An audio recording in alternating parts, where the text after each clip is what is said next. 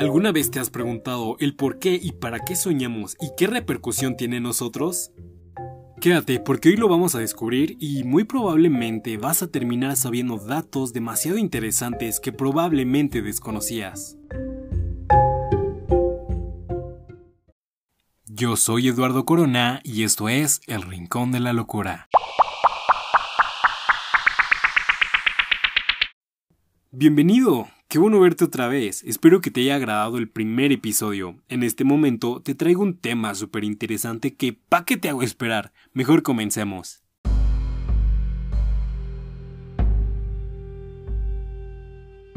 Estás afuera de tu escuela dirigiéndote a tu salón, listo para llegar a dar una exposición súper importante. Finalmente, cuando llegas y ves a todos sentados esperándote, miras a tu público fijamente y sorprendentemente te percatas que en el salón se encuentra... ¿Espera qué? ¿Qué monito? Madre mía, también está el poderosísimo CR7 y el doctor Simi perrequeteando al fondo del salón, al igual que el profesor más exigente de tu colegio. Te esfuerzas para no prestar atención a estos extraños sucesos e iniciar tu exposición. Sin embargo, bajas la mirada y extrañamente estás vestido con tu pijama que está compuesta de un short y una playera de un partido político que de casualidad te dieron en temporadas electorales. Al percatarte de esto, entras en pánico, la ansiedad te empieza a carcomer, levantas la vista tratando de comprender lo que está pasando y todo se vuelve negro. Y luego... despiertas. Puf, afortunadamente todo fue un sueño. Así como esta situación, todos hemos tenido sueños que son bizarros y que nos ponen en situaciones muy difíciles, incómodas, vergonzosas, o incluso no los podemos terminar de comprender por tan raros que son. Pero, ¿para qué sirven estos? Los sueños podrían ayudarnos a consolidar nuevos recuerdos y recortar piezas extrañas de información. Podrían ser un caldo de cultivo para ideas, un tiempo que da el cerebro para experimentar en una red más amplia de asociaciones. Algunos argumentan que son un accidente de la biología y no significan nada en absoluto.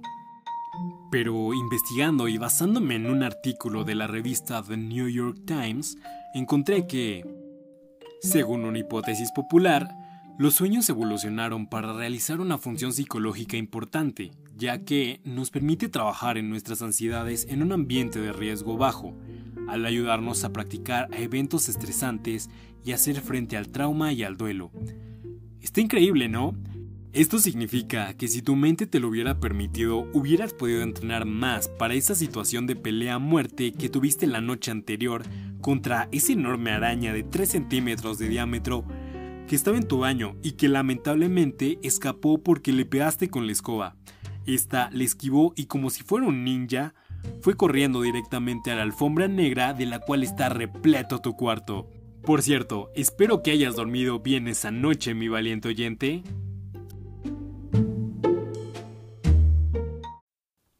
Volviendo al tema, para un psicólogo evolucionista finlandés llamado Rebonsuo, esto representa un acertijo, pues se preguntó, ¿por qué nuestras mentes nos someterían a algo que consistentemente no es placentero? Así que tal vez echó un cerealito, puso la rolita del festín mientras lo hacía, para que subiera el nivel de deliciosidad del cereal, y por qué no también de su concentración, y se puso a pensar las respuestas posibles para llegar a la conclusión de que si nuestros ancestros hubieran podido practicar el manejo de situaciones peligrosas mientras dormían, ellos podrían haber tenido una clara ventaja cuando fuera tiempo de confrontarlas en el día.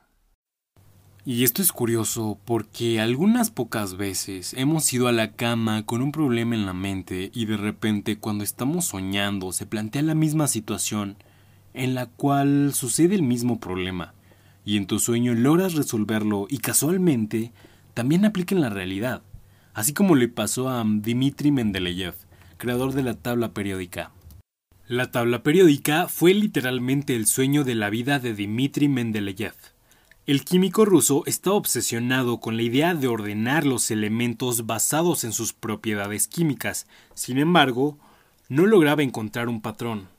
Todo eso cambió una tarde de febrero en 1869 cuando el experto trabajaba arduamente en su proyecto y quedó dormido en su escritorio.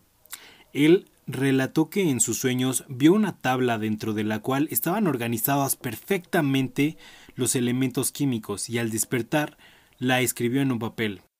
Así es, mi querido oyente, en nuestros sueños también podemos encontrar la solución a los problemas cotidianos. ¿Te ha pasado?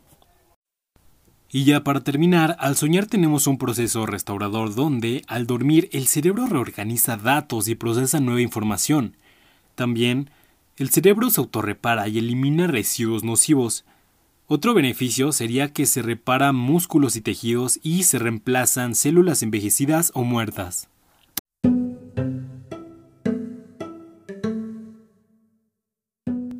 ¿Qué te pareció este tema? Estuvo interesante, ¿no?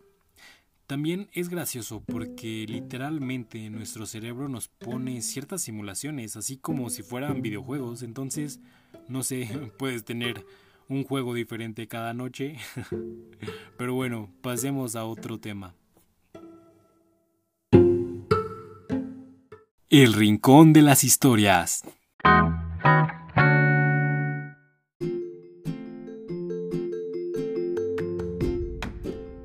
En esta sección se me ocurre recomendarte tanto libros, series o películas y que en mi caso me han gustado y vale la pena recomendar a todo mundo, así que esta vez te recomiendo El libro verde, la cual es un peliculón y te la recomiendo para estos tiempos de cuarentena. En serio, chécala. Te diré más o menos de qué se trata. La historia se desenvuelve en los años 60, cuando Tony Lip, un rudo italoamericano del Bronx, es contratado como chofer del virtuoso pianista negro Don Shirley durante una gira de conciertos por el sur de Estados Unidos. Deberá tener presente el libro verde, una guía que indicaba los pocos establecimientos donde se aceptan a los afroamericanos. Son dos personas que tendrán que hacer frente al racismo y a los prejuicios, pero a la vez el destino los unirá, obligándoles a dejar de lado las diferencias para sobrevivir y prosperar en el viaje de sus vidas. Te recomiendo esta película 1 por la trama, 2 la evolución en los personajes, 3 lo difícil que se torna que se acepten ellos por las ideologías que manejaban en ese entonces, y no solo un personaje, sino los dos, y el cómo va creciendo su relación haciendo que las dificultades que están en ese viaje tengan diferentes inconvenientes y diferentes soluciones por parte de los dos. Sin duda tienes que verla, es una de las mejores películas que tienen calificación muy buena en IMDB, o sea, una calificadora de películas. Ahora pasemos a la próxima sección, el rincón de la música.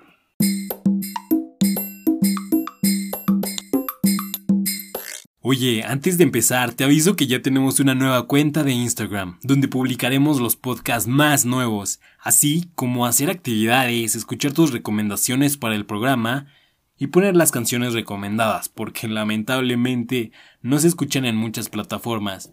En fin, espero que me ayudes a mejorar este proyecto que es para ti y volverlo aún más especial. Búscame como el Rincón de la Locura Podcast. ¿Qué esperas? Estoy esperando a que me sigas. Sin más, continuemos. Si eres usuario de Anchor, te dejaré un fragmento aquí de las canciones que te diga y que siento tienes que escuchar. La primera que te recomiendo es del grupo Los Rumberos, por su canción Fuiste Mía, que vale la pena escuchar, sobre todo porque destacan sus ritmos y además las canciones del grupo tienden a ser muy buenas. Y por último, Pájaros de Porter. Anteriormente te había recomendado canciones alegres, ya que a mí me gustan las canciones como que con estas vibras. Sin embargo, esta canción está un poquito cortavenas, pero me gustó mucho, por la letra y cómo el ritmo va cambiando en el transcurso de la canción. Y bueno, aquí termina el podcast. Gracias por escucharme, espero te haya gustado. Al igual, gracias por dejarme acompañarte en un ratito de tu día, ya que es una cosa que valoro muchísimo. Hasta pronto y espero que tengas un muy buen día y semana. Cuídate. Esto fue El Rincón de la Locura.